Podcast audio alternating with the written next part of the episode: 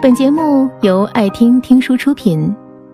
如果你想第一时间收听我们的最新节目，请关注微信公众号“爱听听书”，回复“六六六”免费领取小宠物。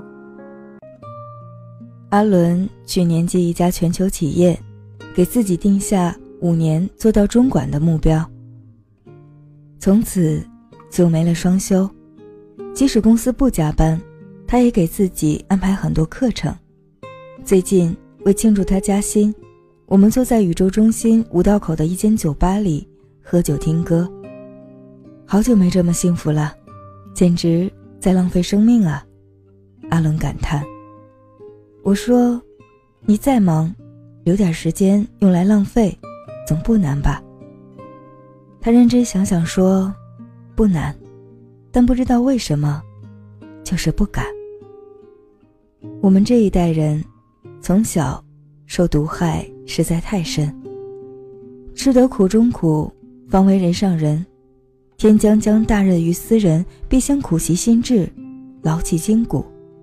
中学教育给我们留下的后遗症是，觉得平凡可耻，奋斗是苦。我们憋足了劲儿，要把所有的甜积攒到最后一次性收割，却忘了平凡。有平凡的快乐，穷有穷的乐趣。那时候没钱，但有时间，有心情。马云说，最怀念自己拿九十一块钱工资当教师的时候。那时候会想，熬几个月可以买辆自行车。但现在，没有这种需求。这几年，我身边传统媒体人创业的特别多。我也想加入创业大军，从风花雪月的悠闲文艺女青年，变成写得了广告、管得了员工、看得懂财报、狠心杀价的全能女老板。我害怕最后变成机器人，所以从一开始就跟自己约定，无论多忙，都要双休，用完整的两天给家人做饭，陪孩子做无聊的小事，读闲书，不化妆，不谈工作。不做时间计划，像猪一样快乐的活着。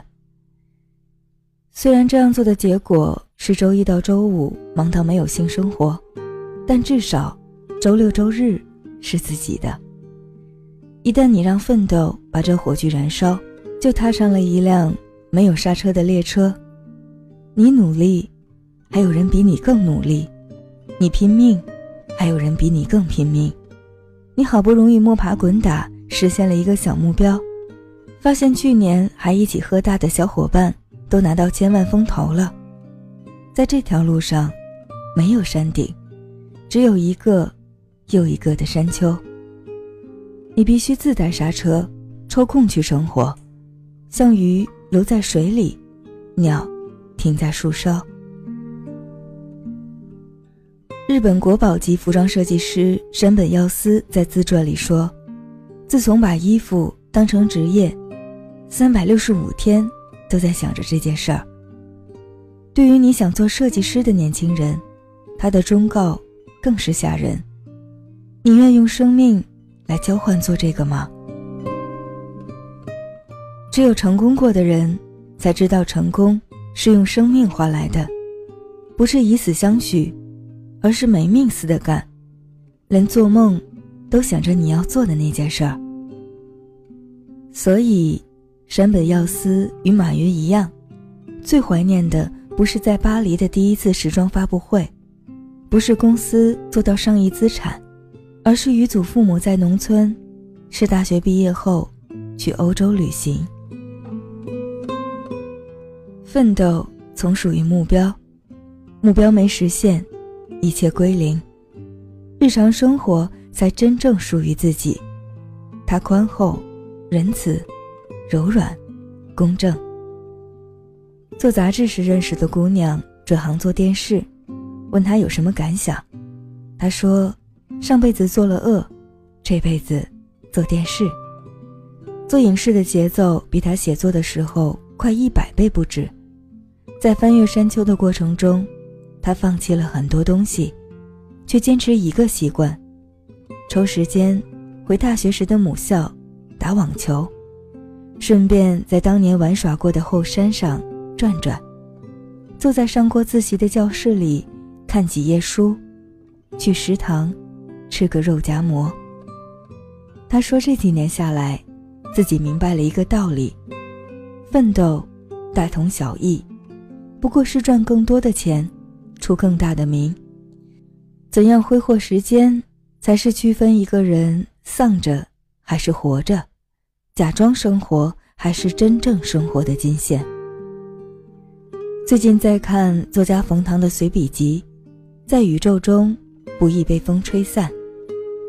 一日茶，一夜酒，一部毫不掩饰的小说，一次没有目的的见面，一群不谈正经事的朋友，用美好的器物。消磨必定留不住的时间。所谓本质，一直就在那里，本一不二。我们注定是宇宙中容易被风吹散的微尘，像苹果一样牛逼的公司，也不敢说自己长生不老。毕竟，很牛的诺基亚都说没就没了。除了以奋斗告慰人生，更要学会享受身为平凡人。所挥霍浪费掉的那些日常时光。只有这样，你才永远不会说出“我假装在生活”这么丧气的话。别让努力奋斗的你，最后只知道生命金钱是什么，却不知道生活是什么。日剧《孤独的美食家》里，为生计奔忙的小老板五郎，打动我们的。不是他又谈成了一笔生意，而是像对待生命最后一顿饭一样，对待每一顿饭，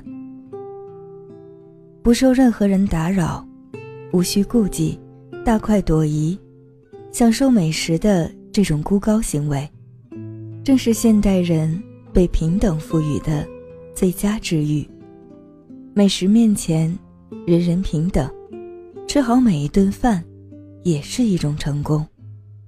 所以，你努力归努力，但别忘了停下来，花点时间，爱自己平凡的样子。认认真真的吃饭、睡觉、与朋友聊天，给花浇水。除了做女王，你更要做女人；除了卓越而伟大，你更要平凡而真实。别忘了，日常生活也是一份。尊贵的工作。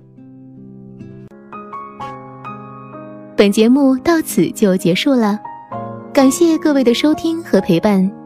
更多精彩内容，请关注微信公众号“爱听听书”，回复“六六六”免费领取小宠物。也欢迎你收听今晚的其他栏目。我们明晚见，晚安。